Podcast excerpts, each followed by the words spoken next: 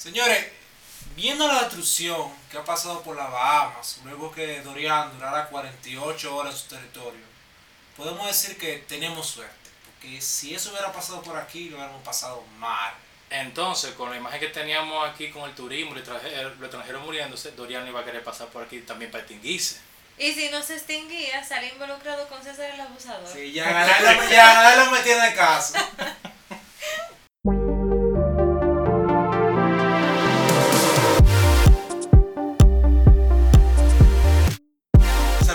todos y bienvenidos a una nueva entrega de República 21.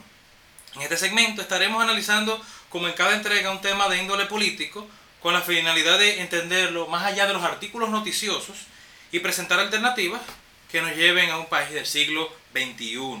En esta entrega queremos abordar dos temas. Queremos contrastar las protestas de Puerto Rico, que obligaron al gobernador a renunciar, y la marcha verde contra la corrupción y la impunidad aquí en el país. El segundo tema de interés es el caso de complicidad de la DNCD y una fiscal para incriminar con droga una barbería en Villa Vázquez y las recientes declaraciones al respecto del ministro de Interior.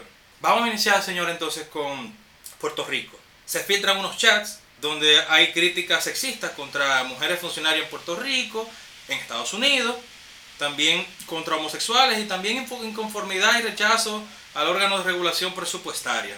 Yo pensaba que los chats mostraban evidencia sobre corrupción ante las investigaciones del FBI y los fondos federales, pero parece que los chats fueron un medio de desahogo y componenda para hacer campaña de descrédito a varias figuras públicas. ¿Qué pasa también? Que Puerto Rico sufre una crisis económica y están bajo investigación federal. Carlos, ¿tú crees que nos podría hablar un poco sobre la situación económica en Puerto Rico y ese fraude de los fondos federales? Bueno, lo primero es que Puerto Rico va a la bolsa de valores y nadie le presta. Eso es prácticamente ningún actor privado está interesado la deuda de Puerto Rico ya que se considera impagable.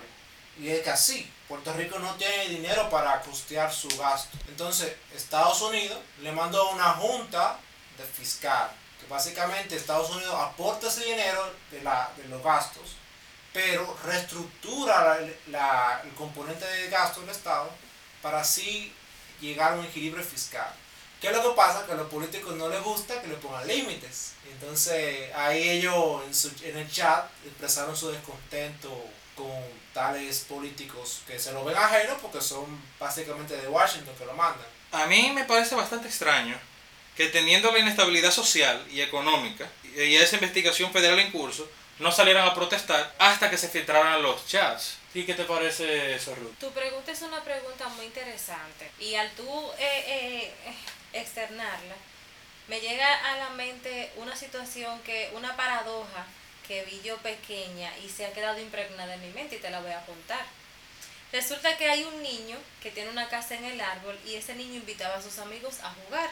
Frecuentemente le invitaba muchos amigos, pero hubo un día que hizo una fiesta invitó tantos niños que la casa estaba abarrotada. Sobrepasó su capacidad máxima. Y resulta que al posarse una mariposa, la casa se viene abajo. ¿Qué yo puedo ver con esto? Que aquí hay un aquí estamos viendo que estas protestas fueron esta, este caso puntualmente fue la gota que rebosó el vaso. Yo lo que puedo percibir es que había un cúmulo de situaciones que se estaban dando en el país y esto fue el detonante para que saliera a la luz pública todas estas protestas que ahora mismo estamos teniendo. Básicamente un punto de quiebra. Exacto. Algunos periodistas dominicanos, activistas y gente en las redes han dicho que Puerto Rico ha dado un ejemplo que deberíamos imitar y me gustaría que pasáramos al plano local. Tenemos corrupción. El mayor escándalo del continente americano, Odebrecht, cuyo departamento para gestionar soborno operó desde la República Dominicana. Una multitud de dominicanos se manifestó en las calles contra la corrupción y la impunidad y tuvo su máximo esplendor juntando alrededor de 200.000 personas, hasta que el Ministerio Público abre un expediente que involucraba a no más de 10 personas, me parece, y ahora quedan como 7 o 6, ustedes me corregirán. Desde Brasil se tenían indicios y había llegado la información de obras sobrevaluadas, sobornos, pero sin mucha evidencia concreta. Tan pronto se abre el expediente, el CONEC confesa que habían financiado la Marcha Verde y se retiraban porque se había desvirtuado con propósitos políticos. Hoy apenas se sabe del expediente que la gente de Odebrecht se reunía con Rondón, Pitaluga, Díaz Rúa, en una isla para cuadrar los pagos, pero no sabemos más nada aparte de lo que ya se ha reportado por Alicia en el informe sobre Punta Catalina. La Marcha Verde se desarticuló, se formaron al menos dos partidos políticos, pero no hemos logrado nada para que la investigación sea más, más seria. Sin embargo, yo creo que la Marcha Verde tuvo más mérito que, eh, que las protestas en Puerto Rico, por la razón que la movió, pero no tenemos más datos concretos que nos hagan marchar, no solo como lo hicieron en Puerto Rico. Tampoco, eh, tampoco tenemos algo con que imitar protestas multitudinarias de Hong Kong, o me equivoco. Yo creo que la verdad la comparación con Puerto Rico es injusta. Primero, no tenemos las mismas instituciones que Puerto Rico. Puerto Rico es un estado asociado a Estados Unidos. O sea, tiene instituciones de norteamericanas. La institución dominicana no permite ese tipo de activismo y llevar al destituido presidente. No es tan fácil. Y realmente es una comparación simplista. El caso de República Dominicana, de Marcha Verde, estoy de acuerdo contigo que es malo hable, realmente, porque aquí la gente salió a protestar en torno a que muchos de los casos de corrupción anteriormente tratados los dejaban en el aire por complicidad. Entonces, aquí salieron a protestar por una causa que era la corrupción, pero allá básicamente era un cúmulo de cosas, como Ruth explicaba. O sea, fue la gota que derramó el vaso, pero había gente que realmente no, no, le, no le interesaba eso. A eso yo agrego que no solamente la forma en que está estructurado el poder em, judicial y la forma de cómo están regidas las leyes, sino que también es un tema de moralidad. Que yo pude ver aquí, un punto muy importante que llamó mucho mi atención, es cómo, nos, este, cómo él se ve presionado y asume su responsabilidad de abandonar el cargo, que estaba publicado que iba a ser el pasado 2 de agosto. Entonces, ¿qué vemos aquí? Muchos de nuestros funcionarios han sido presionados de igual forma y en ningún momento ellos asumen su responsabilidad de abandonar el caso. Y por ejemplo, un caso puntual tenemos que vamos a ver qué puede pasar. Y es el caso de Marlene Martínez, que vimos todo lo que se estalló y fue el mismo Ministerio Público que hizo cesar de sus labores. Pero me gustaría que nosotros demos seguimiento porque es alguien que va a salir ya y no dudo de que posiblemente sea restituida en una de las instituciones de nuestro gobierno. Sería fuerte que sea restituida. Realmente aquí la Sería fuerte, pero no lo dudo. Aquí la cultura es muy diferente. Incluso nuestros hermanos puertorriqueños, pero tienen una cultura institucional muy diferente. O sea, allá para que lo voten, mejor ellos renuncian. Aquí se esperan que lo voten realmente. Por eso es que te cuento que es un tema de integridad y de moralidad. Aunque yo creo que la situación en Puerto Rico también no es comparable porque ya es un gobernador y hay una línea de mando de quién puede pasar. Aquí un poco más complicado por un sistema presidencialista. O sea, si aquí queremos que destituyan a Danilo, que no renuncie, ya es un poco más complicado que Creo que si llegamos a tener más evidencias contra el, contra el presidente, la gente podría presionar por su renuncia, aunque como quiera, muy probablemente más que de renuncia, aunque sabemos que de, renunciar al presidente caería el, eh, el, vice, o habría que hacer obligatoriamente un, un juicio político. Pero, mientras tanto, eh, solo podemos exigir que se investigue seriamente y mostrar el descontento de las urnas.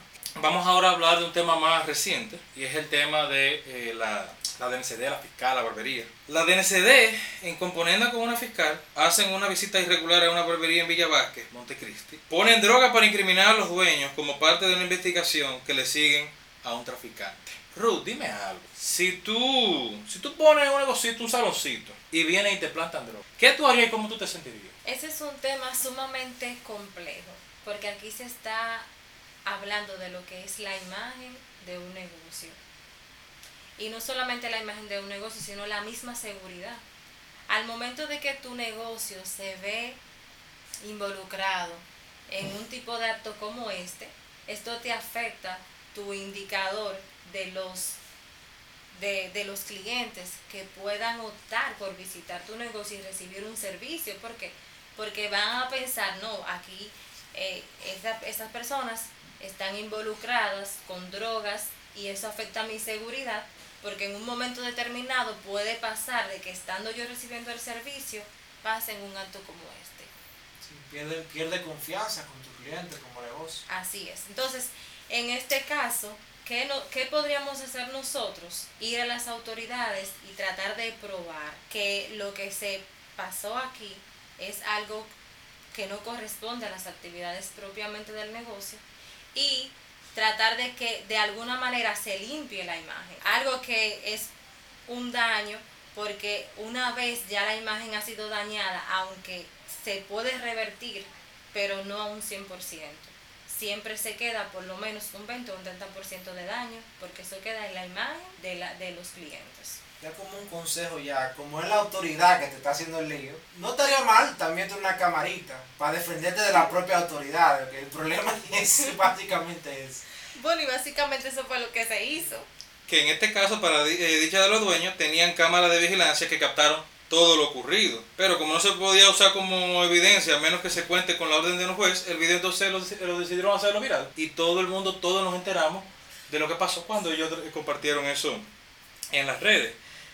El Ministerio Público pidió prisión preventiva para los oficiales de la NCD y la fiscal. Pero por si fuera poco, recientemente el ministro de Interior y Policía dijo lo siguiente, que la barbería estaba muy moderna para ser de Villavasque en Montecristi, aire acondicionado y cámara. Resulta muy curioso que un ministro de un partido de gobierno que tiene tantos años en poder y que vende la idea de que todo el mundo le está yendo bien por su obra de gobierno, cuestione que justamente una gente tiene una barbería en Villa Vázquez, en Montecristi, le esté yendo bien y, puedan costearse un aire acondicionado como, una, como un plus a su servicio. O sea, resulta muy disonante, o sea, como que me cae.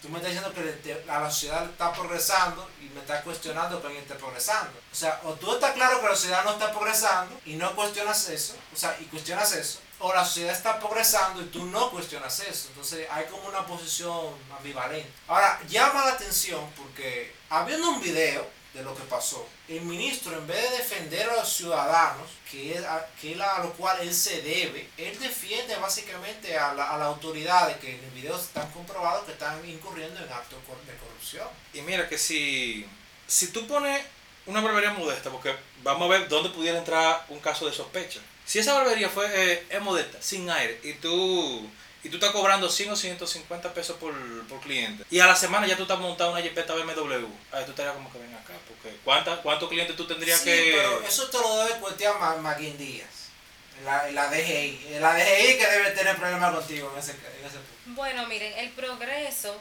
de un negocio está basado en dos puntos fundamentales, ingresos y gastos o costos. Entonces, ¿qué tenemos? Que este es un pueblo que por la- el punto geográfico en donde está ubicado, los costos o sus gastos que pueden tener son minimizados. Si lo hacemos un comparativo con una barbería de Santo Domingo o de una provincia en un mejor posicionamiento, podemos decir, ah, tienen aire acondicionado y tantos lujos, pero vamos a ver la proporción de sus gastos. El el- la tarifa energética por lo regular en una zona como provincia de Santo Domingo tienden a ser más caras que en esas zonas de otras provincias, al igual que un sinnúmero de gastos que son añadidos. Haciendo un comparativo en este tenor, entiendo que la comparación que quisieron hacer las autoridades no son apropiadas. No, la verdad, cuestionar a alguien por su negocio, o sea, eso quizá es trabajo de la DGI, revisar si ellos están en orden con sus impuestos. Pero el ministro de Interior y Policía, que es lo que le corresponde a la política criminal y de seguridad del Estado, no. Y menos en este caso, donde se está comprobado de que le querían hacer un daño a los ciudadanos. Con este caso es difícil una seguridad ciudadana confiable. Se necesitan reformar los cuerpos castrenses, que pueda haber un mejor salario, autonomía, descentralización y que los habitantes de un sector puedan confiar en los oficiales y no tenerles temor de que violen la ley para hacerles daño.